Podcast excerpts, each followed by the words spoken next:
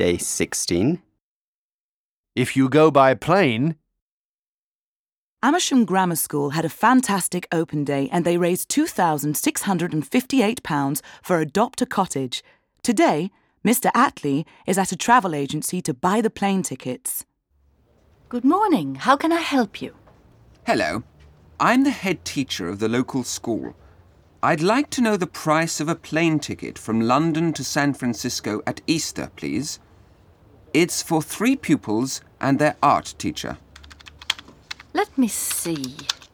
If they leave on Thursday, April 13th, and come back on Sunday, the 23rd, it will cost £250 for each pupil and £400 for the adult.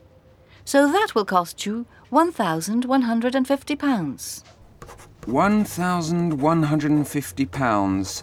April the 13th, Sunday the 23rd. Now, tell me about the flight on April the 13th. How long will it take?